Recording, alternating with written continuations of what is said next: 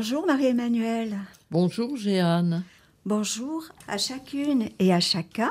Nous allons partager la parole de vie du mois de novembre, parole de vie du mouvement des Focolars, qui a été préparée pour nous par euh, une équipe. Cette parole de vie est tirée de Paul aux Thessaloniciens, chapitre 1, verset 5. Tous, en effet, vous êtes fils de la lumière, fils du jour. Nous ne sommes ni de la nuit, ni des ténèbres. La lumière a toujours symbolisé la vie. Chaque jour, nous attendons l'aube, signe annonçant un nouveau départ. Le thème de la lumière est présent dans l'histoire des peuples et dans les religions.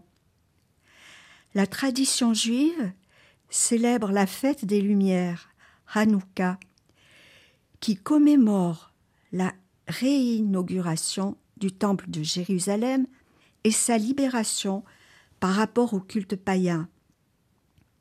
Les musulmans allument des chandelles le jour de la naissance de Mahomet. La fête de Diwali, à l'origine une fête hindoue, est également célébrée par diverses religions indiennes pour célébrer la victoire de la lumière sur les ténèbres, de la connaissance sur l'ignorance et du bien sur le mal. Pour les chrétiens, Jésus-Christ est la lumière qui illumine les ténèbres du monde. Il s'agit donc d'une réalité chargée d'une symbolique forte, une présence du divin, un don pour l'humanité et la terre. Tous, en effet, vous êtes fils de la lumière, fils du jour. Nous ne sommes ni de la nuit, ni des ténèbres. Cependant, quelles sont les caractéristiques des enfants du jour?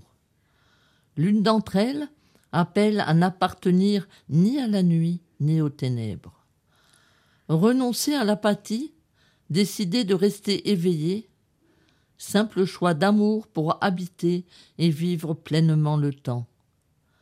L'invitation de l'apôtre à la communauté de Thessalonique est donc de veiller ensemble, en rejetant toute torpeur et toute indifférence. À une époque où l'humanité a particulièrement besoin de lumière, ceux qui n'appartiennent pas à la nuit ont le devoir d'éclairer les relations entre les personnes, dans un don continu d'eux-mêmes, pour rendre visible la présence du ressuscité avec foi, amour et espérance, comme l'écrit Paul. Efforçons-nous aussi d'avoir une relation plus vraie avec Dieu. Allons au fond de notre cœur, dialoguons avec lui dans notre prière, et mettons en pratique sa parole, qui fait resplendir cette lumière. Tous, en effet, vous êtes fils de la lumière, fils du jour. Nous ne sommes ni de la nuit ni des ténèbres.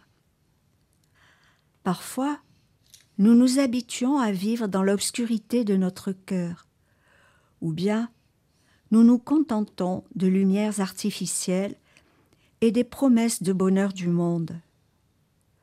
Pourtant, Dieu nous appelle à faire briller sa lumière en nous et à regarder avec attention les personnes et les événements pour y découvrir sa lumière. Sans cesse, Effectuons donc un choix pour renaître, pour passer des ténèbres à la lumière. Le chrétien ne peut pas fuir le monde, se cacher ou considérer la religion comme une affaire privée, écrivait Chiara Lubick. Il vit dans le monde parce qu'il a une responsabilité, une mission devant tous les hommes, être la lumière qui éclaire. Toi aussi, tu as ce devoir et, si tu ne le fais pas, tu es aussi inutile que le sel sans saveur ou la lumière éteinte. La tâche du chrétien est donc de faire resplendir cette lumière qui l'habite et d'être le signe de cette présence de Dieu parmi les hommes. Tous, en effet, vous êtes fils de la lumière, fils du jour. Nous ne sommes ni de la nuit, ni des ténèbres.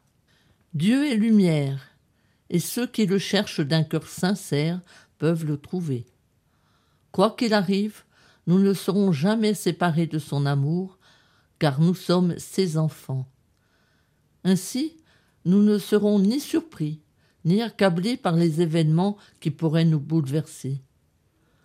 Le tremblement de terre de cette année en Turquie et en Syrie a fait plus de cinquante mille morts et a bouleversé la vie de millions de personnes.